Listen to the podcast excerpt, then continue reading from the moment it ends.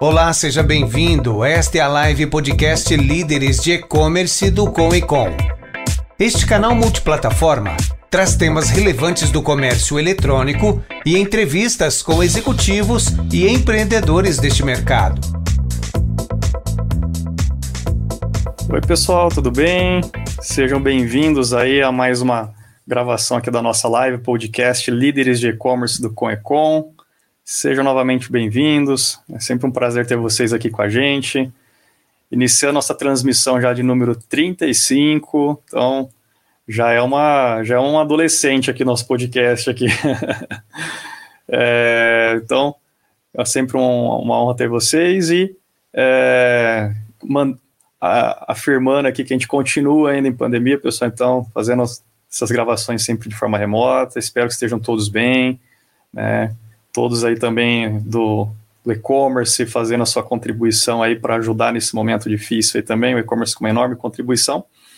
E aqui a gente, nosso programa, sempre trazendo entrevistas aí, conhecendo referências do digital, do e-commerce, né? É, lideranças, empreendedores, saber um pouco mais do mindset dessas pessoas também e aprender um pouquinho com eles, né? Através da jornada que eles tiveram aí na, nas suas carreiras, também das suas empresas, né, projetos, né, o que, que deu certo, deu errado, saber um pouquinho mais para a gente poder estar tá sempre melhorando, nos inspirarmos e convidando você que está aqui acompanhando ao vivo essa gravação, né, essa transmissão vai ficar tanto gravada, caso né, queira assistir depois, mas estará, estará nos nossos canais no Facebook, no Instagram, né, no YouTube e também no LinkedIn agora. Fomos aprovados pelo LinkedIn. Ah, beleza. Ficamos felizes ali. Estamos transmitindo os bastidores no Instagram, então convidando sempre que vocês quiserem né, acompanhar as nossas, é, nossas gravações aqui. Tem os bastidores, galera do Instagram tá ali do lado acompanhando com a gente. Daqui a pouquinho já convido eles, venham aqui acompanhar a nossa transmissão. E é, depois vocês têm tudo gravado no Spotify, na Amazon Music, no Deezer, é, no seu, é, na sua plataforma de podcast preferida. Tá ok, pessoal? Então vamos lá começar nosso bate-papo aqui de hoje. É, o nosso convidado é um grande amigo. Na semana passada fizemos uma palestra muito boa sobre branding com ele aqui também, um cara super especialista em marketing, marketing digital. É, um grande amigo, Eduardo Soares, presidente da, da APP Ribeirão aqui, Associação dos Profissionais de Propaganda. Né, ele coordena aí também a APP Estudantil, publicitário, jornalista, né, mestre em desenvolvimento, desenvolvimento em mídias digitais. Ele coordena também a rédea de cursos é, de pós-graduação em mídias digitais, marketing digital e e-commerce, onde eu tenho a honra de estar lecionando lá também. É, também branding content, um cara super especializado nesse assunto. É, já nos contemplou tanto com uma palestra também de branding content aqui para os membros do, do CONECON, do Comitê de Líderes de E-Commerce. É, enfim, tem uma vasta bagagem aí.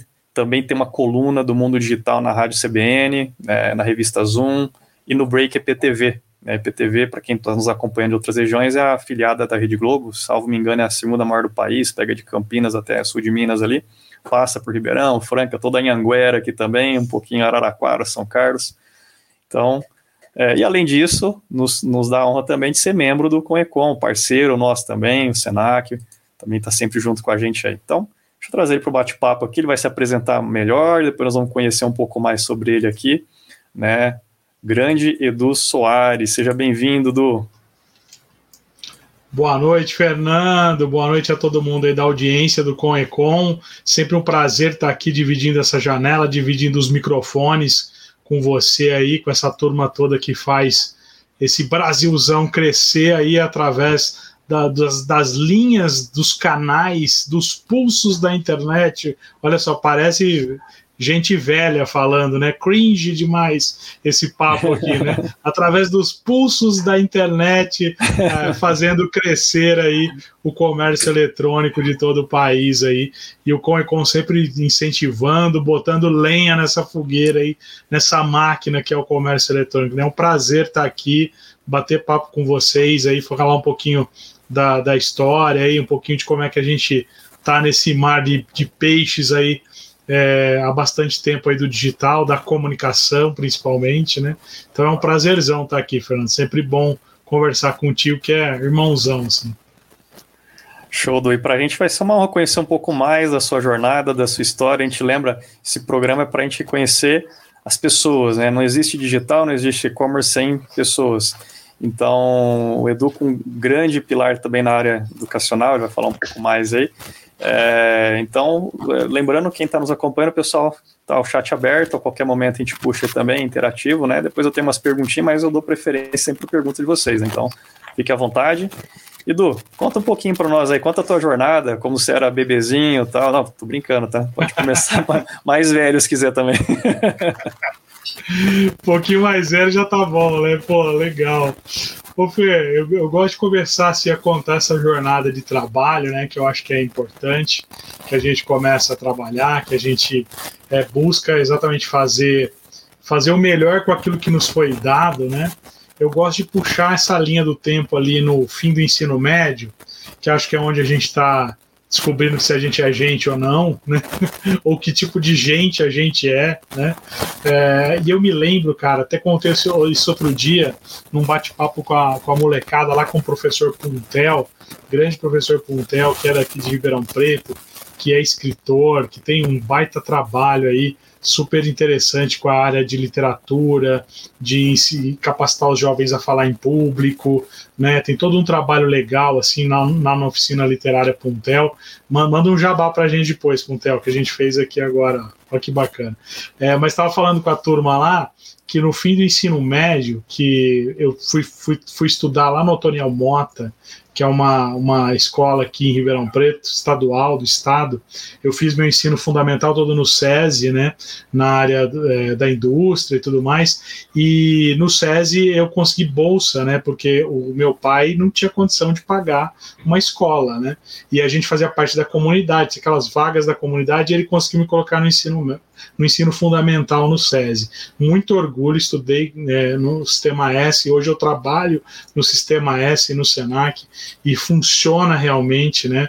É, capacita para o mercado de trabalho, né? Então tem todo um foco diferenciado com valorização das capacidades humanas, né? Então tenho muito orgulho de dizer que eu fiz fundamental no SESI, e aí no ensino médio eu parti lá para o Toniel Mota, né? Escola do Estado, prestei um vestibulinho para estudar de manhã, claro que eu não passei, né? Daí tem umas vagas remanescentes à tarde, tá lá o Edu trabalhando, é, estudando à tarde no Toniel Mota, no ensino médio, né? É, com uma galerinha super guerreira lá também, batalhadora, né, é, fazendo ensino fundamental.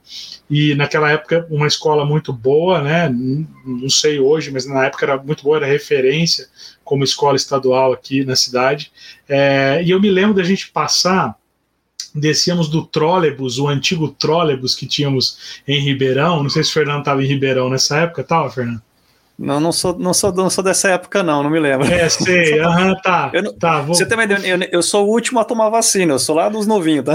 Vou fingir que eu acredito, mas tinha, tinha o trólebus aqui em Ribeirão, que era ônibus elétrico, né, nas ruas da cidade, a gente descia lá no centro, subia a pé para a escola, né, e eu me lembro de ter visto um cartaz que ele ficava balançando, assim, um cartaz, aqueles cartazes mal fixados, assim, colado ali, né, na parede da, da, das ruas, ali indo em direção à escola. E esse cartaz me chamou a atenção ali, parece que ele estava me chamando, né, chacoalhando, tremulando ali, né. E eu olhei aquele cartaz e lá estava escrito, né, curso oficina de gravação de vídeo, né. Vamos colocar que isso aí é no, na, na segunda metade da, da década de 1990, né? Que eu estava fazendo ensino médio, e estava lá, curso de vídeo, oficina de vídeo. E vou lá eu fazer uma oficina de vídeo, né? me chamou a atenção, chamei o meu colega para fazer junto comigo, e era uma oficina é, Cândido Portinari, né?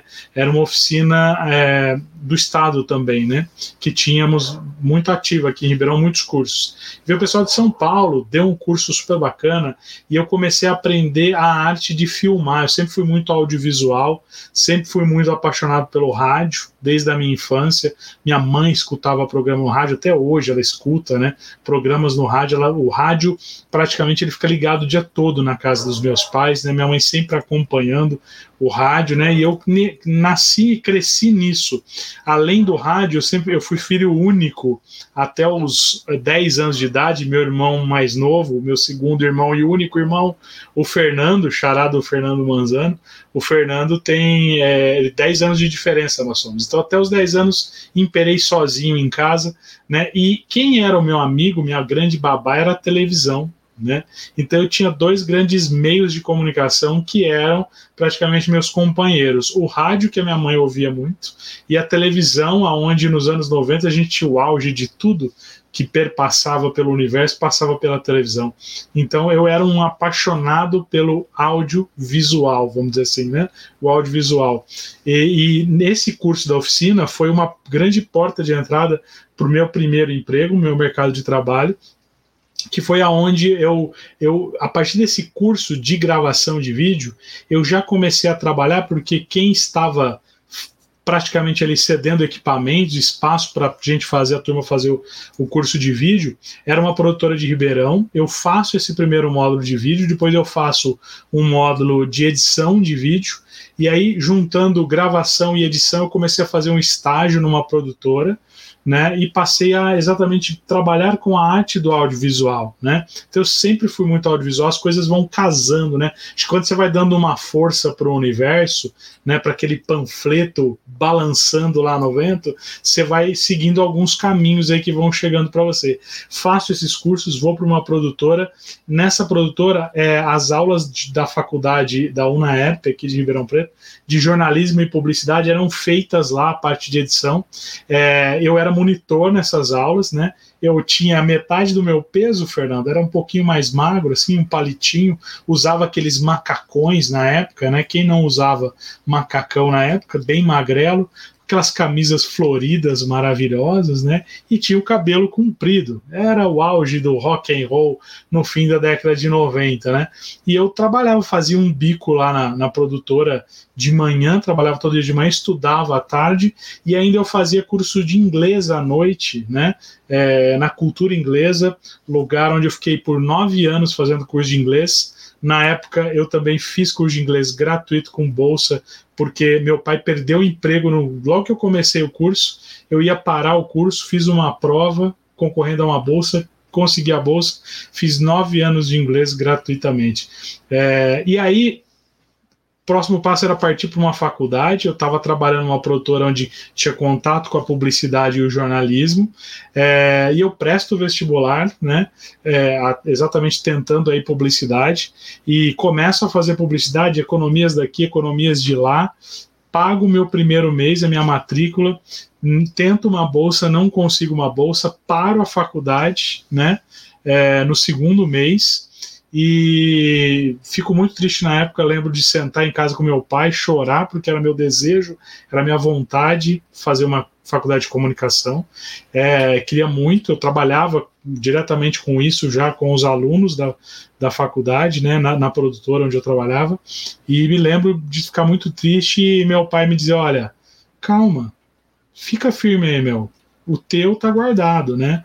Hoje não tem jeito, não dá, é financeiramente impossível, né? Mas guarda o seu sonho aí que uma hora vai dar certo. É, nove meses depois, até brinco que foi uma gestação, né, um período de gestação. Nove meses depois, é, as aulas saem dessa produtora e vão, vão para a universidade. A universidade foi a primeira em Ribeirão a comprar quem gosta de tecnologia sabe disso, né? Macintosh, que a gente falava na época, né? O famoso Apple, né? Era um Apple 8500, Fernando. Olha só que louco, né? É, a universidade foi um dos primeiros lugares a ter uma edição de vídeo não linear em Ribeirão Preto, né? E comprou uma baita, um baita equipamento é, Mac com placa enorme de transmissão de vídeo ali, né? E aí ela comprou equipamento e me convidou para ir trabalhar lá, que louco, né? É, eu querendo ir para lá, não tinha conseguido antes, e, e, aí ela me convida para ir para lá, me oferece um salário e no final da, da conversa ainda diz assim: ai, ah, e tem um negócio aí que talvez você nem nem esteja afim, mas além de você ganhar o seu salário, de trabalhar com a gente, de ter pilotar a primeira máquina de edição não linear aqui de Ribeirão Preto, né, um Mac novinho e tal, e trabalhar a edição lá com os nossos alunos, tem uma bolsa aí se você quiser fazer faculdade, né? Eu, eu Nossa, meu olho, meu olho, meu olho brilhava tanto que era o que eu mais queria. Se não pagasse nada de salário, eu já estava feliz, né? E aí eu vou para lá passo a minha história de 20 anos trabalhando na universidade, né, de 95 a 2015, não façam as contas, porque eu não sou tão velho assim, né? E lá eu fiz, fiz duas faculdades, fiz publicidade, fiz jornalismo, é, fiz duas especializações aí, fiz comunicação organizacional e eventos, fiz uma em docência, porque daí em 2004 eu começo a dar aulas aí na área de jornalismo e de publicidade, né? É, também acabei trabalhando na TV, lá fiz parte da turma que começou um canal universitário aqui em Ribeirão Preto, né? Uma equipe bem enxuta, uma equipe bem bacana. E além disso, dando aula de, desde 2004, né? Na universidade. É, e eu fiz mais duas especializações e depois eu eu faço mestrado ainda, né? Então o mestrado eu faço no Unifacef lá em Franca, que é uma instituição também que eu comecei a dar aula, é um centro universitário municipal lá do município de Franca, Franca que tem o seu braço do Comic Con lá, muito bacana. Como é que chama os dois meninos fera lá que estão no Comic Con, Fernando? Lá é o William, né? Tá, lidera bravamente com a gente lá também. A Melissa Isso. tá com a gente também lá. Não, uma galera forte lá também que trabalha muito legal o Comic Con, que é uma baita área, né? Um, uma, uma cidade assim que tem sempre teve muita indústria, sempre teve o comércio aí, né? Como Franca é, é um destaque no e-commerce lá, é uma, uma das principais cidades do país em, em vendas online, né? Estado Exatamente. de São Paulo está entre, a, se não me engano, a segunda, a terceira ali, mas é fortíssimo. Cidade muito empreendedora, não só por Magalu, não. Tem Sim. muitas, centenas de lojas lá que faturam muito ali, né? milhões e milhões no e-commerce ali. Cidade é, muito, não só é, calçada, é, bem variada. Herança também. de fábrica, né? Herança de, de, de é. gente que trabalha, né? De, de indústria mesmo, né? É, tem, mu tem muita loja, é, fábrica de biquíni, cara. É muito louco isso. Biquínis e maiôs em Franca que a gente nem sabe que existe, cara. E a galera tem um baita know-how e vende pro é. país inteiro, entendeu? Que é muito bacana, né?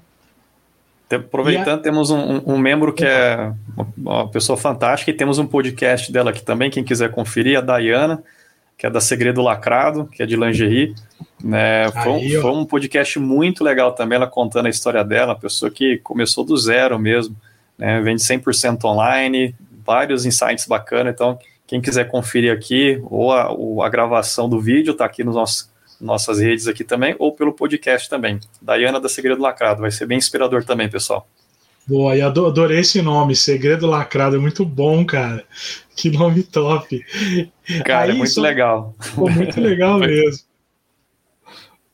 Só concluindo, Fernando, aí é, eu vou a Franca, começo a dar aula em 2006 lá também na área de publicidade, no Centro Universitário Municipal lá de Franca, Unifacef, e aí lá eu sou convidado pelo reitor a fazer o mestrado né, na instituição, depois de muitos anos que eu estava lá dando aula, desde 2006, e faço o mestrado lá. Por que, que eu estou contando esse resumo dessa história, dessa jornada aí?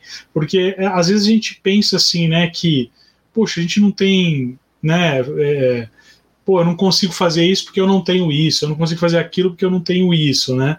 É, e às vezes a gente, a gente só vai para frente, né, meu? A gente só vai para frente se a gente for abraçando algumas oportunidades que for rolando, né?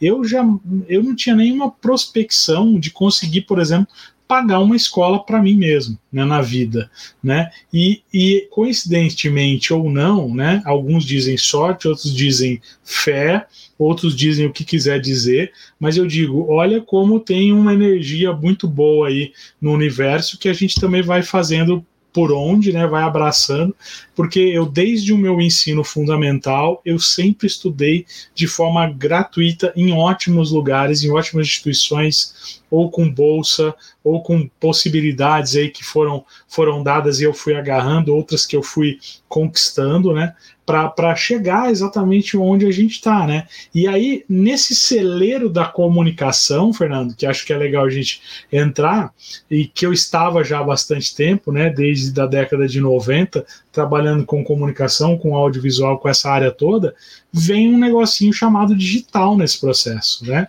Lá desde o início dos anos 2000 vem um negocinho chamado digital, né? Chegando, aonde eu me lembro que nos primeiros eventos que a gente fazia aqui no interior de digital, com uma turma muito bacana aqui que é, começou a ceifar esse, esse terreno aqui também, né? Eu não vou nem citar nomes aqui daqui de Ribeirão, porque eu posso fazer uma, uma menção aí, esquecer de alguém, mas muita gente bacana, é, começando a pipocar eventos aqui para o interior, lá no início dos anos 2000, e uma turma falar assim: digital, que isso? Isso é uma nuvem temporária.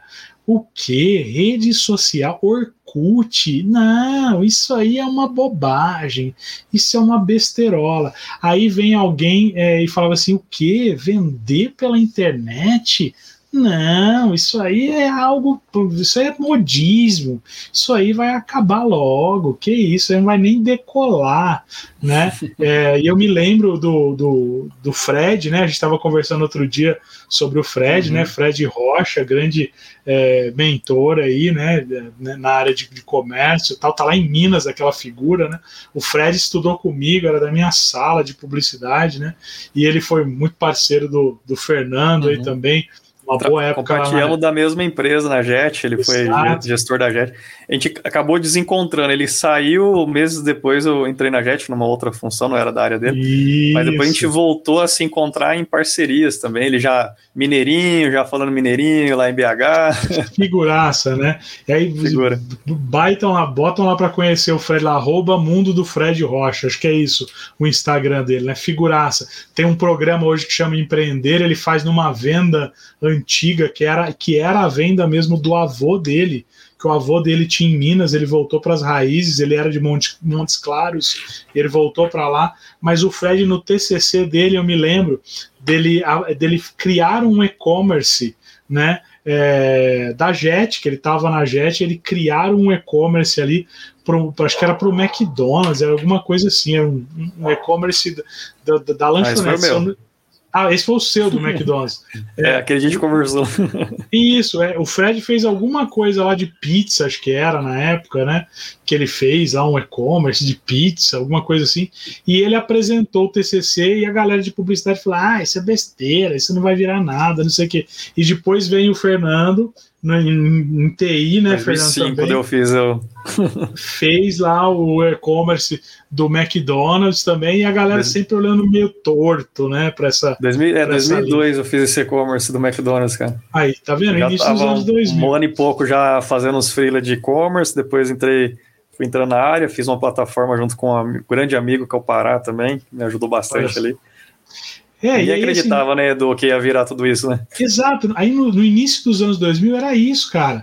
A galera, tinha uma galera muito do contra, mas muito, assim, não é pouco do contra, né? Hoje tem gente que ainda não acredita, mas tudo bem, né? Agora naquela época era assim, era um descrédito geral para isso, né? Tanto que o meu mestrado, é, eu, eu faço, eu entro no, na academia com, com o meu título era trabalhar as redes sociais como é, motivo aí de indignação é, em relação às pessoas e como que as redes sociais seriam agentes de transformação social né? Essa era a minha ideia. Né? Eu, eu queria estudar é, um, movimento, um movimento chamado de coletivos que tinham na época e hoje são super fortes os coletivos, né? o Fuligem, a gente, que a gente uhum. tem aqui em Ribeirão, o Fora do Eixo, que, é, que inclusive elegeu deputados, né? enfim, né? Movimentos que surgiam das pessoas e eles uhum. se empoderavam através do digital, criavam corpos e criavam grandes movimentos. Está lá a Primavera Árabe para não deixar a gente,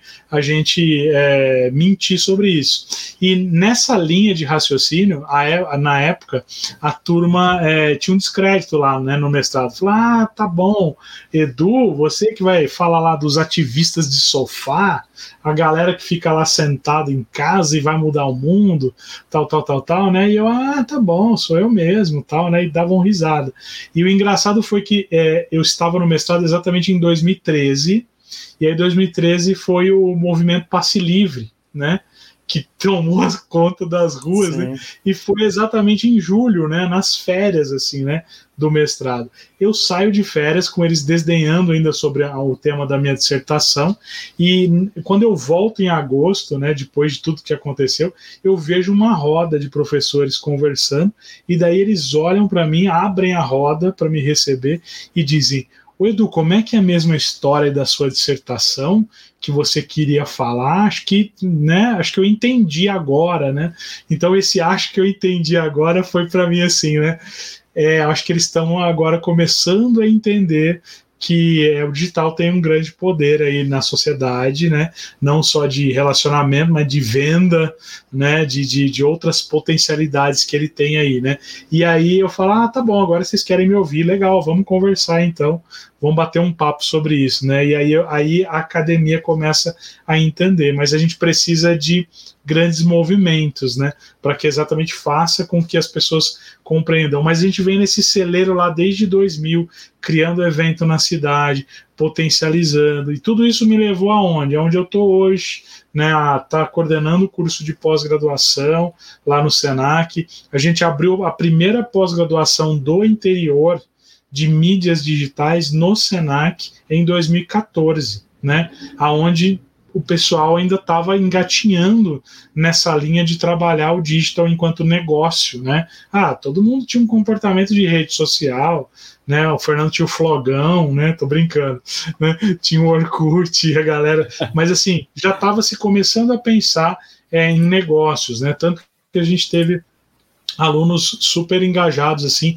da sociedade mesmo em 2014, gente que estava em veículo de comunicação, que tinha jornal, que tinha revista e que estava migrando esses, essa mídia para o digital e, e, foi fazer pós-graduação, estudar com a gente para tentar entender esse universo. E tanto que mudou o futuro desses, desses negócios, né? Na época de 2014 para cá mudaram, né? A mídia que era uma revista impressa não é mais e criou um grande portal de, de, de informação. O jornal que era impresso não existe mais jornal impresso, viraram grandes portais. Mas isso quem entendeu antes entendeu legal e veio caminhando aí, né? Quem não entendeu entendeu, está correndo atrás do prejuízo, principalmente agora nesse universo novo que a gente que a gente está, que é um outro drive, né? Onde a gente ganhou muito entendimento da, da, é, do, da potência que o digital tem aí, tanto na área de comunicação quanto na área de negócios, né? Do ano passado para cá ganhando uma grande potência aí.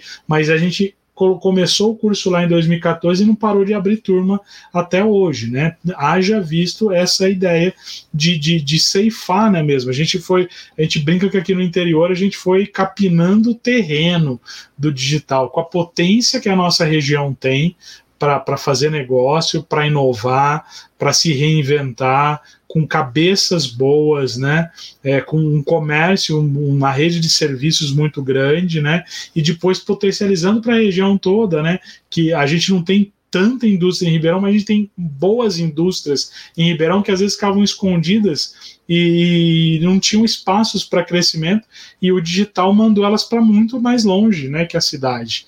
Então essas conexões aí que foram acontecendo, né, a gente vai fazendo parte de tudo isso, dessa transformação, inclusive junto da academia, e estamos aqui hoje, né? De, de, reman, continuamos, vamos dizer assim, ceifando o terreno do digital, né? Tá aí o Fernando aqui com a iniciativa do Conecon, que é mais uma dessa, dessas bolhas que a gente vai soltando de inspirações, de união e de ajuda uns para os outros aqui, né?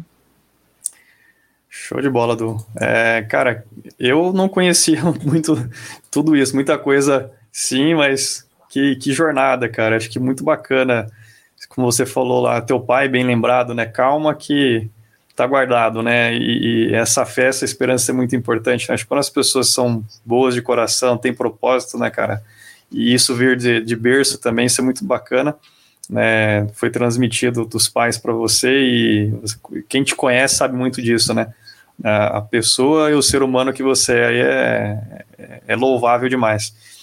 E, e do, cara, é, falando um pouco aí desse, dessa sua inserção no digital, né? É, você veio desse mundo né, também do offline, vivenciou bastante offline, olhou online lá muito cedo ali, viu essa enorme oportunidade aí, aqui no interior principalmente, né, podendo ajudar, mas não por ser interior, o trabalho que eu vejo você fazendo aí, né, é uma coisa que a gente vê pouquíssimos profissionais no Brasil conseguir fazer o que está fazendo. É, e, e, dentro dessa bandeira do digital que você já levantou faz bastante tempo, hoje, qual que seria o seu propósito e como você está empenhado em transformar né, isso é, dentro desse teu propósito, fazer essa transformação aí na, no mercado, na sociedade? Cara, Fernando, eu falo assim, né? É, tinha, tinha um professor né, na publicidade, até bom lembrar, o JB, o Joãozinho Batista, né? Figuraça, Sim. né? Que tinha um baita bordão no corredor. Você lembra? Ele passava no corredor, os alunos todos reunidos, e ele falava assim: aula, aula! E tra... ia arrebanhando a galera para dentro da sala de aula, né? Mas ele tinha um outro bordão muito, muito, muito interessante na época que eu lembro, para publicidade, inclusive, que ele falava: jacaré parado vira bolsa, né? Quer dizer, se ficar parado, amigão, alguém vai te capitanear ali e vai fazer negócio com você, você nem viu, né? Você nem passou por esse caminho aí, você nem teve chance de falar alguma coisa, né? É, e eu vejo que assim a comunicação nesse cenário anterior é, do jornalismo e da publicidade, é, existiu uma grande resistência em torno da comunicação dela, em, dela encarar outros caminhos, né? De você tirar um pouco do poder da comunicação de grandes meios, né? Então, poxa, você tinha lá grandes marcas que investiam na publicidade, você tinha grandes TVs, rádios, conglomerados de jornal, tal, que essa galera detinha o poder da comunicação né? E a gente sabia que o digital ele era algo que ele era uma eram bolinhas surgindo que eles iriam, é, na verdade, furar esses bloqueios é, da comunicação, vamos dizer assim, como um todo, é, os bloqueios do, do, do, caminho comum da comunicação, talvez a gente poderia chamar assim, né? Que era, por exemplo, o poder da comunicação na mão de poucos, né?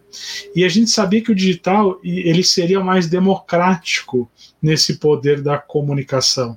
Né? Nós teríamos é, vozes mais poderosas e sem intermediários nesse processo. Né? Logicamente que uma coisa que prejudicaria a economia por um lado, ela, ela permitiria uma grande movimentação para outros lados. Né? Era, um, era um momento de transformação e era de se apostar nisso. Né? E a minha aposta sempre foi, foi essa desde o início de eu encamin me encaminhar para o digital, de sempre pensar em tornar, em capacitar o número maior de pessoas para poder se comunicar melhor através do digital, é, aprendendo a fazer um investimento mais assertivo nesse caminho do digital para se comunicar melhor e para se empoderar mais, vamos dizer assim, né, é, para poder ter mais vozes, né, mais um, vamos dizer assim, um poder aí de, de venda, um poder de comunicação maior, né, de poder fazer por si algo que você não tinha chance de fazer antes né? É aquela ideia assim de, pô, se a gente quer começar a mudar o mundo, vamos começar pelo nosso quintal. Então vamos, vamos começar a capacitar as pessoas. Então sempre foi muito nessa linha do professor, né? De, de do, do, educador, né? De capacitar as pessoas, de ajudar as pessoas a fazerem diferente aquilo que elas estavam fazendo antes ou aquilo que elas não conseguiam fazer. Né? E esse meu propósito hoje, ele é muito, ele sempre tem esse pilar, né, de ajudar as pessoas a de alguma forma se transformarem, né, de alguma forma conseguir seguir o baile, a fazer o investimento correto em mídia, é, a, a, trazer resultado, né, não só na linha do, do é, logicamente que o digital tem um papel grande nisso e a gente precisa orientar muito nisso, mas logicamente que a comunicação como um todo, né? Entender de criar uma boa imagem para o teu negócio, de trabalhar, como a gente falou na, na outra live, né? Um bom perfil da tua empresa, uma boa imagem da tua empresa, de botar as caras, né? Quem não gosta de aparecer. Então, é, a, o meu trabalho todo ele acaba seguindo nessa linha. Tanto que hoje eu estou na presidência da APP Ribeirão, porque um dia há muito tempo atrás, né? Eu cheguei lá e falei: Meu, vocês não fazem nada aqui, vocês são associação dos profissionais de propaganda, vocês não fazem nada para esse mercado. E aí, meu, a gente precisa mexer com os estudantes, a gente precisa fazer isso, precisa fazer aquilo, né? E o Tony, que era presidente na época, falou assim: Poxa, cara, eu acho legal essa sua ideia aí. Vem aqui para dentro para você ver se é fácil, né? E eu, muito marrento, falei: Claro que eu vou, né? E aí você entra e fala assim: Meu, é difícil, né? Rodar a roda. Mas eu tô lá colocando meus tijolinhos, né? Que nesse trabalho de uma associação Sim. como o Comic Con, que todo mundo vai de alguma forma nessa linha de colaborativa, né? De tentar juntar todas as frentes, de tentar unir pessoas, né? Eu acho que todo o meu trabalho vai muito nessa linha, né? E recentemente eu estou num novo desafio muito louco, que eu virei sócio de uma agência, Fernando. Ó, tô falando ah, em é? primeira é? mão aqui. É, esse eu não mão. sabia. Pois é, né? Quase ninguém sabe, né? Mas eu tô com os meninos é, numa uma baita agência aqui que a gente está decolando. Ela nasceu aí de uma fusão de duas agências, né? Que é a Anexo e a Ecriar. A Ecriar era do Márcio e do André o André Patrocínio Marques, que também são CEO da Etos, né, e o Tiago Fernandes, que começou com a Anexo. Então, a Anexo hoje, a Ecriar é a Anexo. A gente fez uma fusão de agências e esses dois me chamaram para estar junto com eles. Né? Então, a gente está num Legal. novo desafio agora também para trabalhar, é, assim, com, principalmente com o nosso foco em pequenos e médios clientes, né, para tentar colaborar nesse momento de transformação, né? Mais um tijolinho que eu coloco aí. Então, as minhas ações, o meu pilar, como você estava perguntando, ele vai, as minhas decisões vão sempre nesse sentido, né? De ajudar de alguma forma, de qualquer forma, as pessoas a se capacitarem melhor, a entenderem como usar ferramentas de uma forma interessante, a como entender gente e a fazer negócios, né? Eu adoro juntar pessoas, né? Isso aqui que a gente está fazendo hoje para mim é, é, o meu dia a dia, é isso que eu gosto. Muito bacana, e essa, pegando um gancho aí da, da parte da capacitação também, né, como bem falou o Joãozinho, né, jacaré parado vira bolsa, né, então, tanto para a parte profissional, né, os profissionais têm que estar tá se desenvolvendo continuamente, né, que senão fica fora do mercado de alguma forma, ou diminui as oportunidades, você deixa de abraçar oportunidades de crescimento profissional, e as empresas, né, também, né, gente viu muitas empresas sofrerem, né, principalmente pela pandemia, por não ter nenhum posicionamento online, ou era pouco, né, não era suficiente, né, 100% orientado no, no, no, físico, no offline, e quando precisou, né, de forma né, obrigatória ali, de, de estar remoto, e aí o digital, o e-commerce foi super importante, não, não tinha muito né, o que fazer, né, e é, eu queria fazer o convite, você comentou aqui também da, da nossa palestra, vou colocar aqui na tela, pessoal, e vou postar aqui no chat também. Então, é, a nossa palestra Branding, é, Branding mais Marketing Digital, que a gente fez aqui com o Du, o link está aqui, e no chat está para vocês copiarem mais fácil, né? Porque senão digitar aqui às vezes é mais difícil. Dá para digitar também, né? Mas tá no chat para quem está acompanhando aqui também. Vocês podem conferir, foi uma palestra fantástica ali para vocês é, se inspirarem um pouco mais, com várias dicas ali de como também utilizar melhor cada rede social, o propósito de cada uma tal. É, enfim, vários insights para trabalhar a marca, que a gente falou muito ali da importância né, da, de, de, da, da marca como um todo para ajudar o digital e também né, não ficar dependente também só de marketplace, outros canais é importante tal, mas construir a marca própria, ter o próprio site, isso tudo vai contribuir muito para suas estratégias ali. Uhum.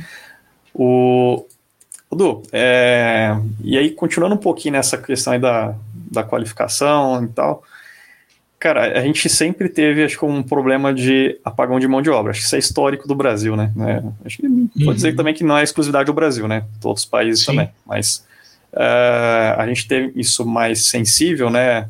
E, e agora, acho que com a questão é, da pandemia, ficou um pouco mais evidente, né? Evidente e mais escasso. Já existia um pouca mão de obra especializada para o digital, para o e-commerce, enfim. É, mas ficou ainda mais, acho que, escasso. E temos visto também, cara, uma, é, nesse momento é uma concorrência dessa mão de obra mais especializada, já que falta aqueles mais especializados, né? A gente viu muita mudança de cadeira aí durante a pandemia, gente cobrindo oferta, vem para cá, precisa. Então, aquela empresa que às vezes não estava nem no digital foi lá e foi, foi comprando profissional no mercado porque tinha mais recurso financeiro que um outro, ele contratou quem ele quis, né? Uhum. É, e aí, né, com trabalho 100% remoto, isso pode ser feito de qualquer lugar.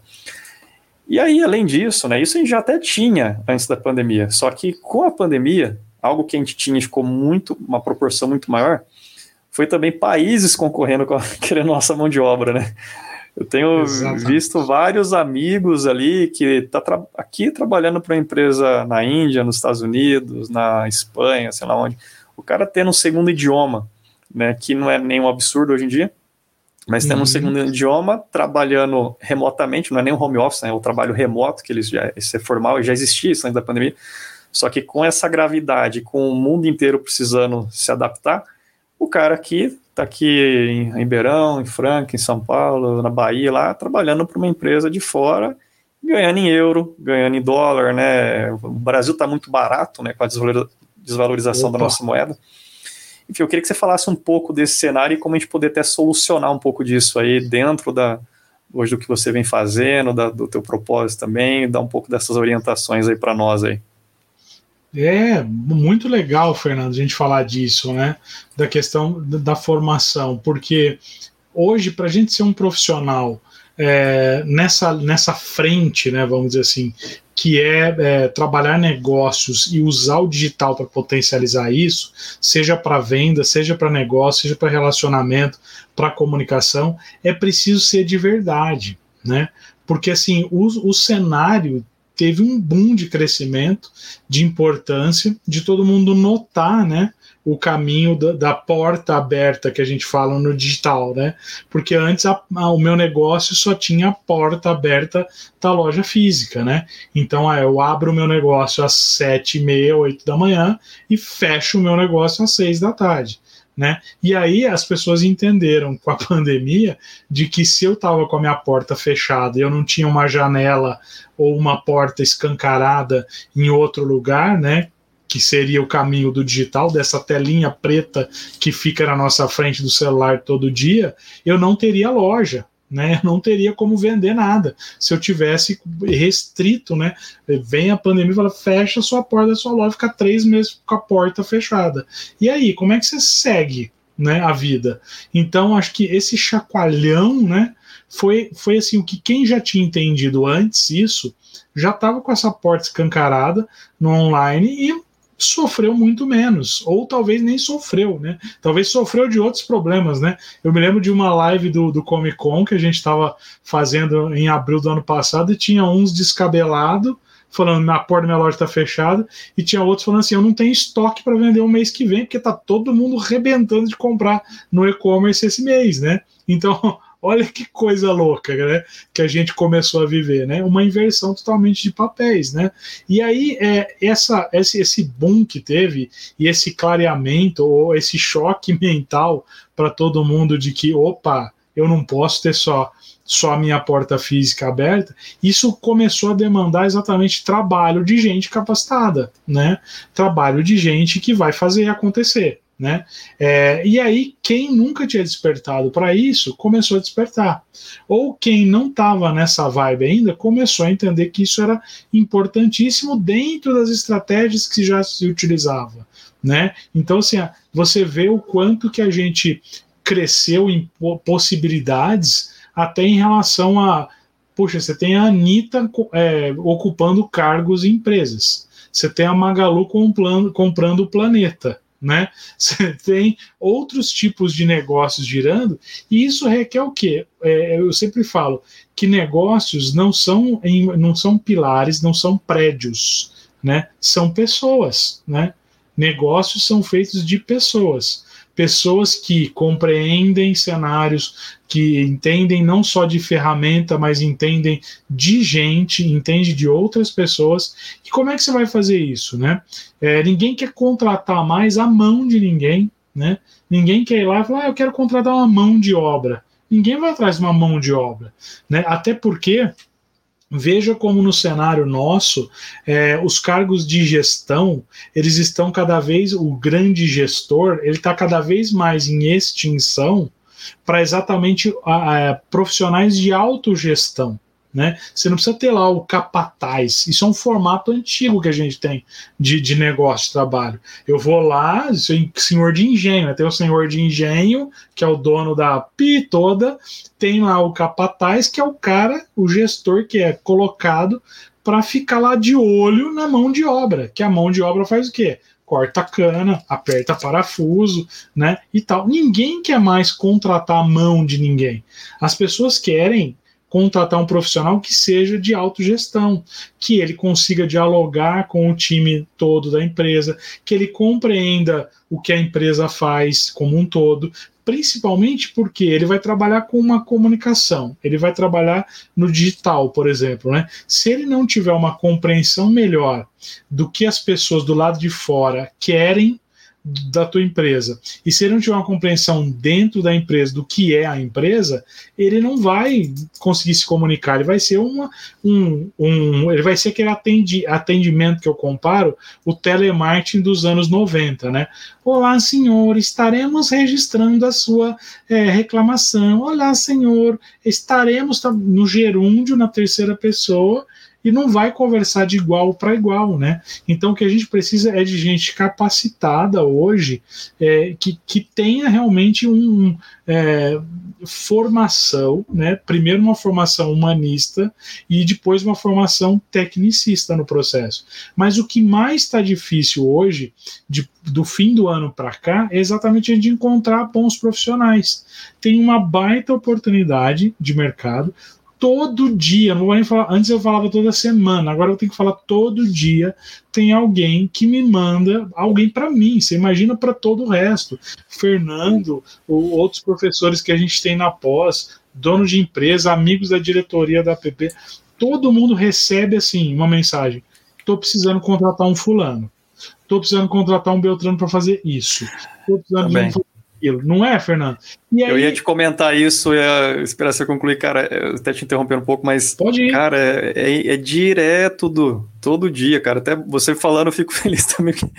É, e, e, não, e... e não temos uma, toda hora ali alguém na manga, não, tá aqui, ó, Exatamente. Aqui, né? E é isso que eu ia dizer. E aí a gente, a gente pega essas vagas e a gente coloca exatamente nos grupos que a gente tem de WhatsApp. A gente tem uma bela rede, gente, que não é uma rede pequena, não, de contato.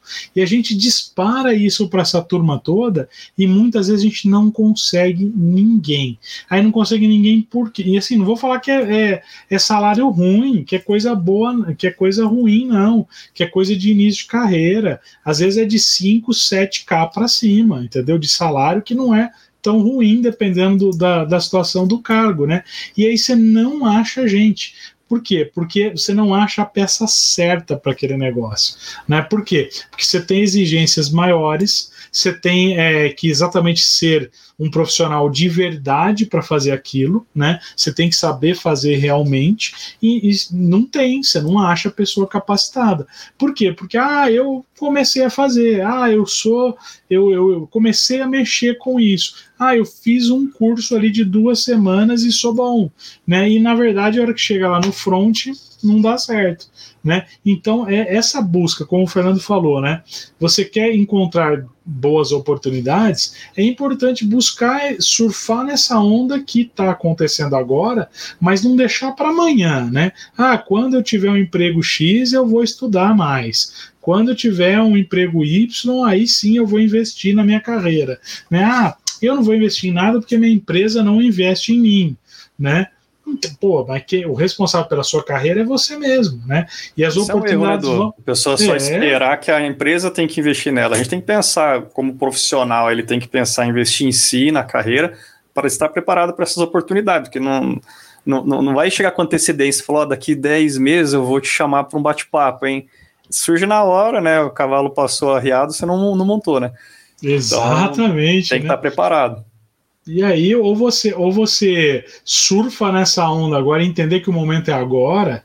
Eu, eu vejo gente que eu, às vezes eu aconselho e falo, cara, legal, você fez essa faculdade, mas vai estudar essa área, vai fazer isso, vai se especializar naquilo, ou faz um curso assim, ou, ou, vai lá estudar idioma, tal, tal, que você vai conseguir outras oportunidades que a, as pessoas não estão conseguindo. Ou você vai continuar aqui embaixo reclamando, falando que o salário é baixo, que te oferecem, que ninguém quer pagar mais que isso. Que, então a gente vai ficar reclamando aqui embaixo, enquanto aqui em cima tem um monte de oportunidade que você não está pegando, mas não porque não aparece para você, mas porque aqui é briga de gente grande, né? É briga de gente grande. E aí, o que, que você tem aí no teu currículo, né? O que, que você já fez aí no processo? E eu, eu brinco com meus alunos do, da faculdade, né? Do começo da faculdade, Fernando, que eu falo assim, né? Eu falo, beleza, gente, quem tem um cartão aqui para me dar agora? Quero contatar alguém aqui que é diretor de arte. Quem tem um cartão? Ah, professor, serve o link do Instagram? Eu falo, não, eu quero um cartão. Tem cartão de visita? Né? Tem um cartão de visita online, então, pelo menos, para você me mandar? Não, não, não, não tem. Você tem um portfólio online? Não, não, não, não tenho. Pode ser o link do meu Instagram. Não, eu não quero ver só seu Instagram, né? Então, assim, como é que a gente. Eu quero te contratar. Mas quem é você? Né? Quem é você na fila do pão? Como é que está a sua formação, né? Que que você, qual que é o seu diferencial? Me mostra algo, né? É, palpável, deixa eu ver o que, que você é bom, né? Então, é, essas áreas que, por exemplo, assim, é, eu, eu, tenho vagas hoje, se agora tiver alguém assistindo essa live, ouvindo esse podcast depois de duas semanas, pode me chamar, porque eu tenho certeza que eu tenho uma vaga de tráfego para te dar. Se você for bom, de tráfego, entendeu? Se você for bom aí de, de, de fazer é, planejamento, né, criar campanha no digital, tal, o profissional de tráfego é o cara que a gente não tem hoje, né? Eu não tenho para indicar, tenho três empresas, pelo menos, que eu preciso indicar um cara de tráfego e eu não tenho, entendeu? É. Olha que louco, Fernando, né?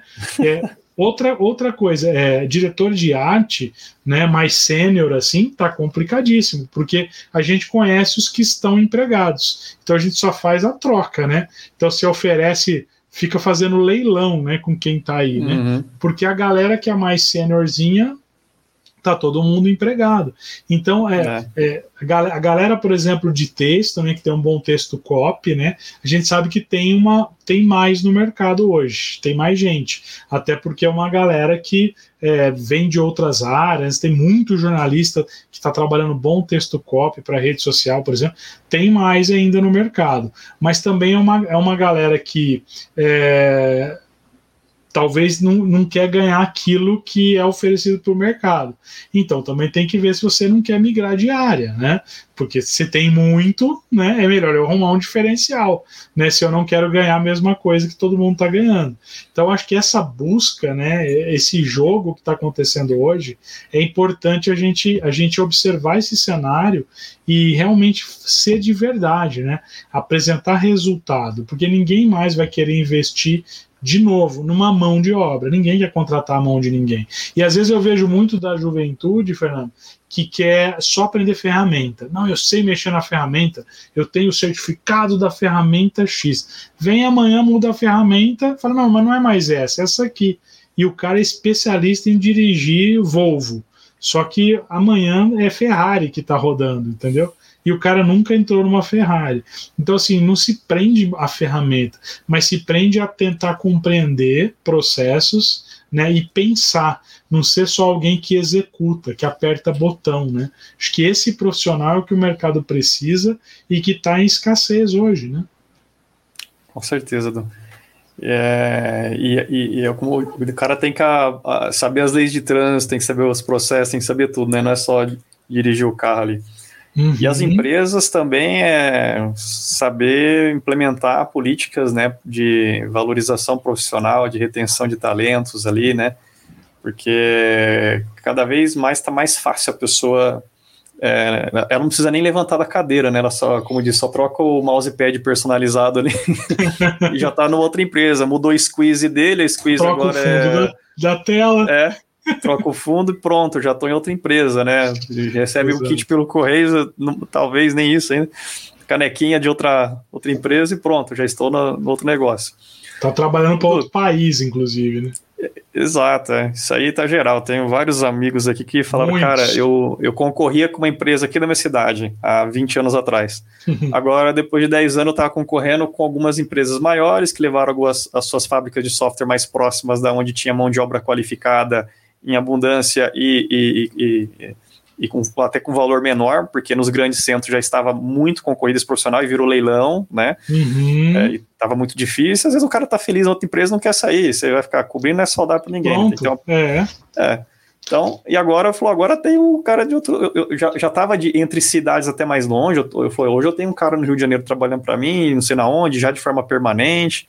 Mas o cara de lá contrata o meu daqui e agora tem cara de fora do país, né? Então, para que isso tudo funcione bem, né, eu tenho um lado da, da empresa também investir em várias políticas aí para deixar o colaborador satisfeito, feliz, né, ter retenção profissional.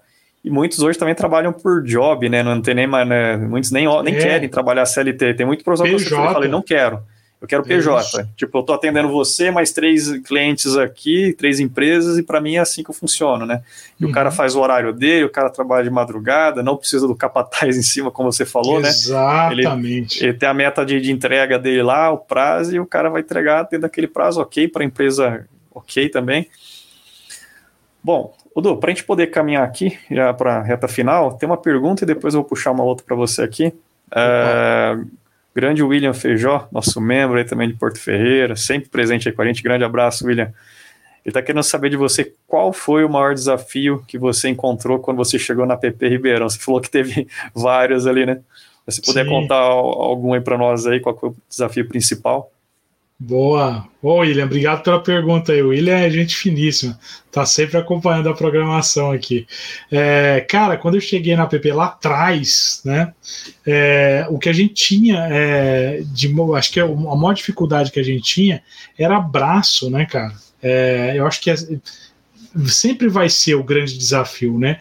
É encontrar gente ali que vai realmente se doar, porque é uma associação né? Você imagina que é uma associação sem fins lucrativos, ela não tem é, salário para a turma que está ali na diretoria, né? Pode ser bacana, você fala, poxa, o Edu é presidente da PP Ribeirão, legal, mas eu não ganho um centavo para ser presidente da PP Ribeirão, né? É um cargo totalmente voluntário, assim como os dois vice-presidentes que a gente tem, né? Os diretores da, da associação, é uma associação sem fins lucrativos, ela precisa se manter.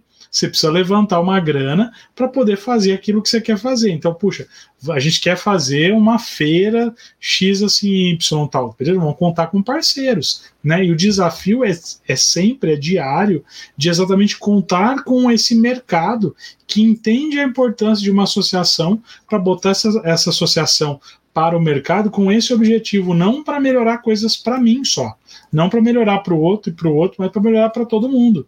Então esse pensamento coletivo, né, é um exercício que a gente faz diariamente, mensalmente, quando a gente se reúne, quando a gente busca parcer, parcerias com os veículos de comunicação, porque todo mundo entende que se melhorar para um, vai melhorar para todo mundo, né? Então, assim, trazer gente para dentro que tem essa mentalidade, que tem nas suas empresas esse pensamento, né? De, puxa, vamos crescer junto, vamos fazer para todo mundo, vamos ter esse pensamento mais coletivo. Acho que esse sempre foi um desafio. Ainda bem que, de uns tempos para cá, a gente tem encontrado muita gente bacana, muita gente comprometida, que tem entrado é, tanto para a diretoria da PP, quanto associados, né, quanto a turma que se inscreve em festival, sempre com essa linha de pensamento, um pensamento mais coletivo, até porque a sociedade vem mudando, né, e vem se entendendo que a gente não vai chegar em lugar nenhum sozinho, né, e outra, que todo mundo que foi, pequeno, que foi pequeno um dia, que hoje é grande, foi pequeno um dia, né, então não, não adianta querer achar que de uma hora para outra você vai dominar o mundo sozinho, né? Que você é uma bolha, uma ilha, né? O Jung já dizia isso, né? É, que o homem não é uma ilha, né? Isolada, não é uma pessoa sozinha. Então a gente é um conglomerado de pessoas. Então esse desafio acho que foi um que a gente venceu, cara, já há bastante tempo. Porque quando eu cheguei lá atrás era meio difícil, não, não fui eu que fiz isso, foi exatamente pessoas que vieram com esse objetivo maior. Né? Então, é, hoje a gente tem algo bem plural, né? tanto que a gente está agora com uma executiva nacional, com uma união ainda maior, então a gente não tinha as apps juntas. Né? Hoje todo mundo faz uma reunião agora o online o ano passado para cá inclusive ajudou nisso né? A gente faz reunião online hoje com Vitória da Conquista com Rio Grande do Sul com Paraná. A gente não tinha uma reunião dessa né? Era uma por ano fisicamente né em São Paulo. Agora olha aí que legal todo mundo junto né? Tentando exatamente é, trocar, compartilhar essas experiências, né? E é algo que, que realmente acrescenta muito, né? Assim como o Comic Con, o Fernando sabe, é são os mesmos desafios, né? São é. os mesmos desafios aí de juntar gente que queira exatamente compartilhar, né? Mas graças é. a Deus acho que são todo mundo contribui de uma forma muito importante e com essa com essa cabeça, né, de que eu não vou mudar para mim, eu não vou me doar para mim, mas eu vou me doar para algo muito maior, que é o mercado como um todo. Exato, da cooperação é super importante aí, cada um ajudar. Também participa também de uma associação que é a ABCOM, né? Que é a Associação Exato. Brasileira de Comércio Eletrônico, e as dificuldades são as mesmas, né? Quando é sem fins lucrativos também e é, escassez ali de, de, de, mão de obra, de recurso, mas... Vamos fazer, eu queria dar uma ideia, vamos fazer isso, vamos fazer aquilo. Todo mundo quer fazer, todo mundo tem ideia. Mas beleza, é. mas e grana. Operacionalizar isso, grana. Quem vai botar a mão, quem vai lá fazer mesmo, entendeu? Então, são, são esses os desafios aí, mas que a gente, quando a gente vai com um espírito diferente, a, a coisa sempre é. funciona, porque daí todo mundo se ajuda, né? Joia. Ô, Du, caminhando aqui para a reta final, queria fazer duas perguntinhas para a gente é, já encerrar aqui a transmissão também. Pô, passou é... rápido, hein? Olha. Já, rapidinho. Gente, Como o papo é bom, fala. vai rápido. É, a gente fala Mas, bastante. Se tivesse começar lá da, do bebezinho que eu falei lá, a gente ia demorar mais. É verdade. Ainda bem que eu encurtei a história, hein? Na verdade, história a gente tem muita, né? Bastante. O... Odu, fala para um pouco de. É, eu queria saber pessoas que te inspiraram nesse mercado, é, aí de, do profissional, do e-commerce, da, da parte acadêmica, enfim. É, do que você quiser dar como referência, pessoas que te inspiraram aí no mercado para ser o profissional que é você hoje, que tem te ajudado nesse desenvolvimento aí? Caraca, que, que baita resposta essa sua aí. Essa pergunta aí é capciosa, cara. Pô, que louco, né? É, fazer uma, uma, retrospectiva rápida, assim, né? É, cara, na, na, faculdade, pessoas que. Todos os meus professores me inspiraram, logicamente, né? Eu acho que quando a gente chega na na, na faculdade e, e você tem os mestres ali que estão próximos do mercado, né? E que você você olha para eles e vê eles no mercado e eles vêm para a sala de aula, eles te inspiram muito assim, né? Então é, pô, o JB que eu acabei de citar aqui, né, o João Batista de Almeida, que pô, já faleceu há um tempinho atrás, é um, é um cara que inspirava muito a gente pela experiência, pela prática de mercado, pelo, pelo dia a dia, o jeito que ele colocava as coisas ali relacionadas à publicidade, um apaixonado, né? É, o professor Wagner Santos, tem que citar aqui o Vagnão, adoro o Vagnão de paixão, ele sabe disso, sempre falo isso para ele. Um cara que sempre inspirou muito os seus, todos os seus alunos aí. Quem foi aluno do Wagner não esquece, cara, isso que ele fez, né? É, pô, no jornalismo eu tive a professora Adriana Canova, grande Adriana, Adri, é, pô, uma baita inspiração, a pessoa que você conversava com ela, é, ela te abria a mente sobre neoliberalismo, a, a, invenção da roda, né? Uma pessoa que inspirava muito, né? Então eu gosto de, de, de ter como referência as pessoas próximas a mim, assim, né? No digital, cara, a gente começou no celeiro lá dos anos 2000 aqui, muito inspirado por um cara que é responsável por trazer o digital aqui para o interior, que é o Armindo Ferreira. Um abração assim, para o Armindo. O Armindo é lá do, do São José dos Campos, né? Daquela região ali é, super vale bacana, do Paraíba, vale, né? vale, do Paraíba, né? E o Armindex, assim, sempre muito é, muito nessa linha de compartilhar. Ele começou a fazer eventos aí de social media, né, chamava, chamava SMSP, Social Media São Paulo, que uniu uma galera, gente boa, né? O Horta veio para cá por conta do, do Armindex aí, conheci ele lá, a Marcinha Seschini, que está aqui em Araraquara, a Luciana Stabile, que é a Lu Conectada agora, tá lá pro Espírito Santo, né? Então, essa turma toda aí, assim, o Fernando Manzano, né? Já citando aqui, essa turma toda sempre me inspirou, inspira a gente muito nessa linha do digital aí também, né? E claro, tem uma galera aí que a gente segue hoje, Walter Rito aí do Instagram, o Valtinho é gente finíssima, cara. Um cara que eu nunca conheci pessoalmente, mas me inspira todos os dias aí, né?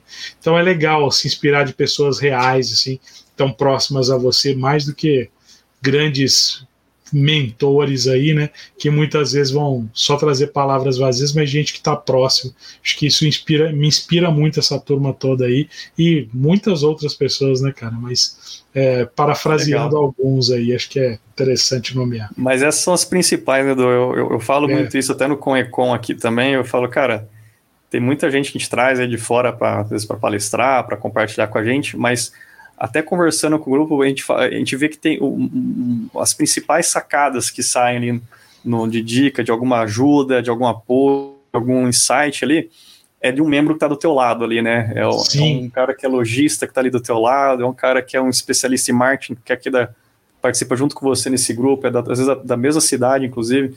É, e aí a ideia foi juntar, né? Jun, acho que essa, juntar essas pessoas para que todo mundo possa se ajudar, né? O poder do network também é muito forte aí em tudo na vida uhum. aí.